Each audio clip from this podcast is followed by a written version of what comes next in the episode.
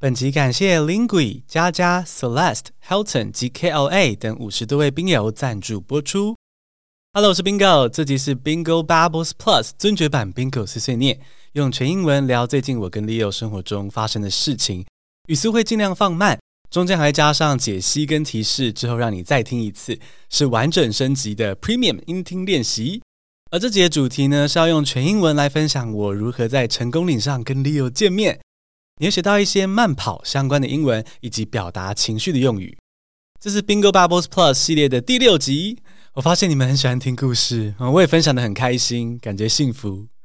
这个系列搭配提供逐字稿，给透过 First Story 每月定额抖内我们的宾友，表达我跟 Leo 的感谢。那抖内的宾友很多，所以每集 BB Plus 会唱名五位宾友，然后再写在资讯栏中。如果你也想要收到 B B Plus 英文逐字稿，哦，只要透过资讯栏中的 First Story 连接，加入每月斗内二九九的计划，就可以收到每月四份扎实的逐字稿，同时也是支持我们的节目。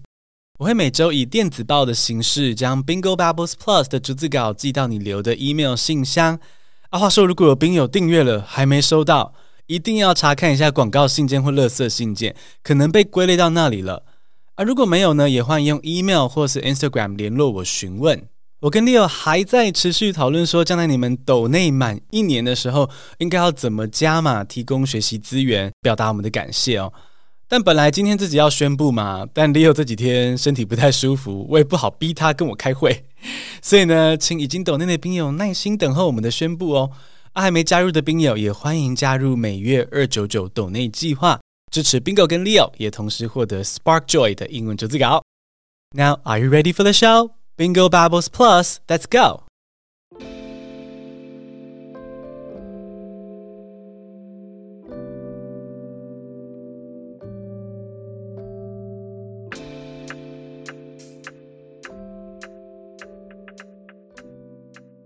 In the last episode, you've learned that Leo and I received the basic military training at Chenggongling. We couldn't meet up or talk with each other, and I really missed him. So I made up a plan to meet him. But first, some background knowledge to help you better understand my grand plan. One of the morning drills for us was to run 3K up and down hills at Chenggongling. In principle, conscripts should run in groups and shouldn't fall behind others. But you know, it was the alternative military service, so the training wasn't as strict as that of the traditional military service. We were allowed to take a walk break and separate from the pack as long as we completed the course. One day when I was running with my group, I had this epiphany. The morning run was basically the only activity in which we can move freely in Gongling. Maybe I could meet Leo during one of these morning runs. So here's the plan I came up with.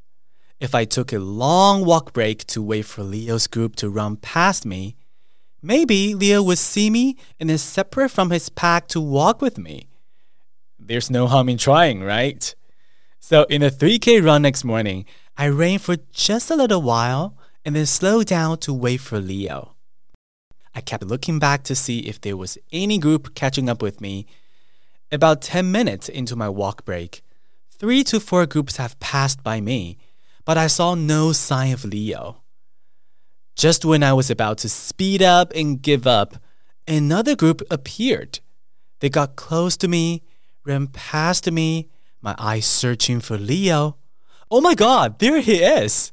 Leo was right there among this group of people. My plan worked out.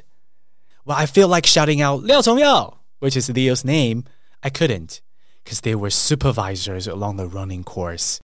So I tried whispering loudly, Liao Chongyao, Liao Chongyao. he had this confused look first, like, who's calling my name? Then he looked to his left and saw me, wide eyed with astonishment. He slowed down and separated from his group, pretending to take a walk break. I picked up my pace to catch up with Leo, just a little so the supervisors wouldn't notice anything unusual. Finally, we were walking side by side. I couldn't believe it. We met each other at Chenggongling. The plan worked out. We shared what we've been through in the camp and also some survival strategies we figured out on our own. The walk was like an incredible bubble that protected us from the stress at Chenggongling. I can still feel the happiness I felt back then. By the time when we were about to arrive at the finish line, we had decided on our strategies to get assigned to the same government agency. Yep, the goal was to stay together even when we served in the military. What were our strategies? Did we make it? Well, stay tuned. We will share what happened in the next BB Plus episode. Hello，朋友，刚听的还开心吗？下来用中文提示加解析，小小摘要故事的重点，同时学一些里面的单字。之后再听一次，应该就会抓到更多细节。你就会发现说，哦，你也可以听懂全英文，而且非常的 spark joy。先用中文来摘要我跟 Leo 在成功岭偷偷见面的故事。上一集提到说，我跟 Leo 一起在成功岭当兵，可是被分到不同的小队，然后又不能自由移动，所以其实见不到彼此。啊，我就很想他嘛，于是就想到了一个计划，想说，哎，可不可以偷偷见到他？啊，讲这个计划之前呢，需要一点背景资讯。在替代役的基础军事训练里面呢，每天早上要在成功岭晨跑三千公尺。原则上呢，你是要跟着自己的小队一群一群的跑，但毕竟是替代役嘛，没有像一般军人那么严啦。你太累是可以慢下来脱队，然后慢慢走到终点的。乖乖跑了一周之后呢，我突然就发现一件事，哎，这是难得所有的异男可以在某种程度上自由移动的机会。这个灵光乍现，我就想到了一个计划：假设我的小队先出发跑步。而 Leo 的小队在后面才出发，然后我脱队慢慢走，Leo 跟着小队持续跑，那他的小队就会来超车，哎，我们就有机会相遇啦。于是某天我就赌一把，故意跑慢一点，其他人都往前跑了之后呢，终于只剩我一个，我就假装很累，手叉着腰用走的，耐心等待其他小队来超车。一路走着，有好几个小队来超车，我都火眼金睛去扫视，都没有看到 Leo。那可能或许 Leo 他们小队比我早出发吧，那我可能得放弃了，那就准备要再开始跑。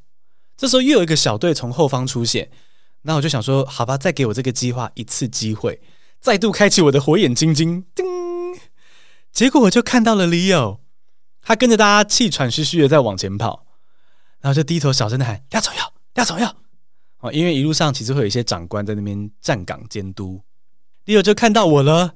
眼睛一亮，但赶快装没事，渐渐的放慢速度，脱队，然后来到我身边。我们就这样在成功岭上相见了。那我们就肩并肩走，问一下彼此都还好吗？哈，状况如何？会不会太累？然后交流一些偷吃不的生存策略什么的。那这一路走到慢跑终点前，真的觉得很幸福，好像在成功里开出了一个小小的泡泡空间，哦，安心的做自己，跟 Leo 聊天。那但是我没有就这样子陶醉在其中，浪费了小聪明带来的成功，因为很快就要填志愿分发服务的单位了，我就利用了这个短暂的相聚，跟 Leo 对照一下我们的策略，目标是要在同个单位当兵。至于这个作战计划是什么，然后后来有没有成功，就等下一集 B B Plus 揭晓喽。接下来认识原文中慢跑相关的单字：Run three k，跑三千公尺。你要跑某个距离，就直接用 run 加上那个距离就可以喽。所以跑八千公尺就会是 run a k，没错。再来是 take a walk break，跑累了用走的。我们都上过体育课，都会想要在跑操场的时候稍稍的偷懒一下，用走的休息一会这样子。那样的时刻就是 take a walk break，好走走路休息一下。complete the course，跑完全程。Course 这个字，你熟悉的意思可能是课程，但除了这个意思之外呢，也有可能是运动场地的意思。好，就是 an area used for a sports event，比如说高尔夫球场，a golf course。而你在跑步中跑完运动的场地，就是跑完全程，complete the course。Separate from the pack，脱队。故事中提到说，我故意脱队，然后来找机会见到 Leo。脱队可以说是 separate from the pack，或是 separate from the group 都可以哦。再是 pick up the pace，加速， 也就是 to begin moving or working faster。比如说跑步加速啊，工作加速，或者是腰动的快一点。 我是说摇呼啦圈哦，pick up the pace，加速。好，再来是其他可能比较难的单字，drill，军事训练或是机械式的练习，也就是 a practice that often involves repeating the same thing several times, especially a military exercise. Conscript，义务役军人， 讲白一点就是被征召的大头兵啦。用英文去解释就是 a person who has been forced to serve in an armed force. Whisper，用气音说话。也就是 to speak very quietly using the breath but not the voice. Got it. Astonishment 很惊讶的情绪，very great surprise。 像故事中提到说，Leo 看到我的时候非常意外，非常惊讶，所以瞪大了眼睛，wide-eyed with astonishment。astonishment 就是这个很惊讶的情绪。Supervisor 长官、监督者。好，我们在跑这个三千公尺的时候，一路上会有很多的长官在监督。虽然他们可能是各种的军阶，但笼统来说都是我们的 supervisor，就是我们的长官。好，我们现在已经听完中文摘要以及相关的单字了。我们现在就来再听一次原文，让你抓到更多的细节。In the last episode, you've learned that Theo and I received the basic military training at Chenggongling. We couldn't meet up or talk with each other, and I really missed him. So I made up a plan to meet him. But first, some background knowledge to help you better understand my grand plan. One of the morning drills for us was to run 3K up and down hills at Chenggongling. In principle, conscripts should run in groups and shouldn't fall behind others. But you know, it was the alternative military service so the training wasn't as strict as that of the traditional military service. We were allowed to take a walk break and separate from the pack as long as we completed the course. One day when I was running with my group, I had this epiphany. The morning run was basically the only activity in which we can move freely in Chenggongling. Maybe I could meet Leo during one of these morning runs. So here's the plan I came up with. If I took a long walk break to wait for Leo's group to run past me, maybe Leo would see me and then separate from his pack to walk with me. There's no harm in trying, right? So, in a 3K run next morning, I ran for just a little while and then slowed down to wait for Leo. I kept looking back to see if there was any group catching up with me. About 10 minutes into my walk break, three to four groups have passed by me but I saw no sign of Leo.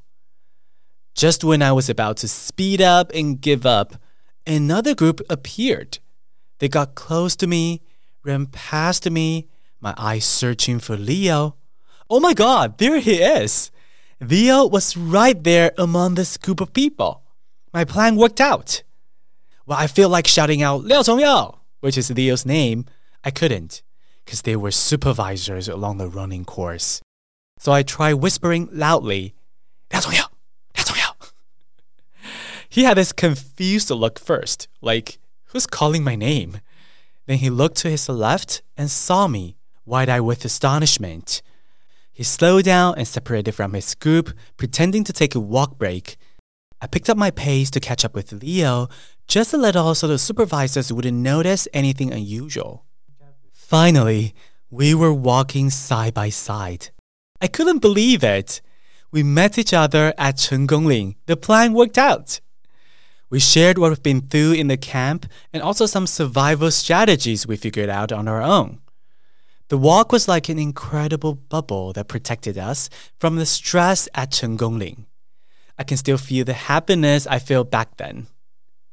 By the time when we were about to arrive at the finish line, we had decided on our strategies to get assigned to the same government agency. Yep, the goal was to stay together even when we served in the military. What were our strategies? Did we make it? Well, stay tuned. We will share what happened in the next BB Plus episode.